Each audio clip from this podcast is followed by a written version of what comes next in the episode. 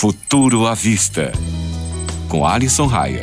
Salve, caro ouvinte! Que o Facebook parou, você e seus contatinhos do WhatsApp já sabem disso. Mas hoje vou falar sobre o vazamento realizado pela ex-funcionária Frances Haugen. É importante que você entenda que a sustentabilidade do Facebook depende da retenção do usuário. Ou seja, quanto mais tempo ele passar conectado nas redes, mais lucrativo será. O brasileiro passa, em média, 3 horas e 42 minutos por dia conectado nas redes sociais. É como se ele passasse quase dois meses por ano conectado.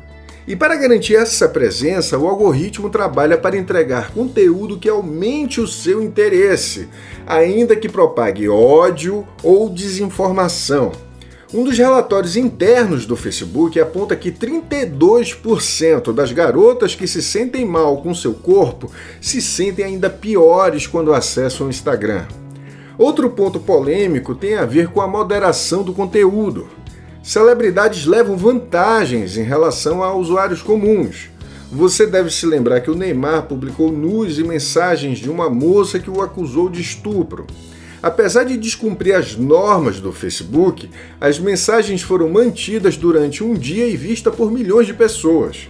Se o autor não fosse uma celebridade, teria sumido muito antes. Existe um receio de que figuras públicas se posicionem contra a moderação e isso acabe influenciando o público que as seguem. O que fazer, Alisson? É simples, passe menos tempo conectado às redes sociais desenvolva seu senso crítico e deixe de seguir perfis que não te fazem bem. E aí, você gostou dessa pauta? Me procura lá no Instagram. O meu endereço é o Tecnofanias. Aquele abraço!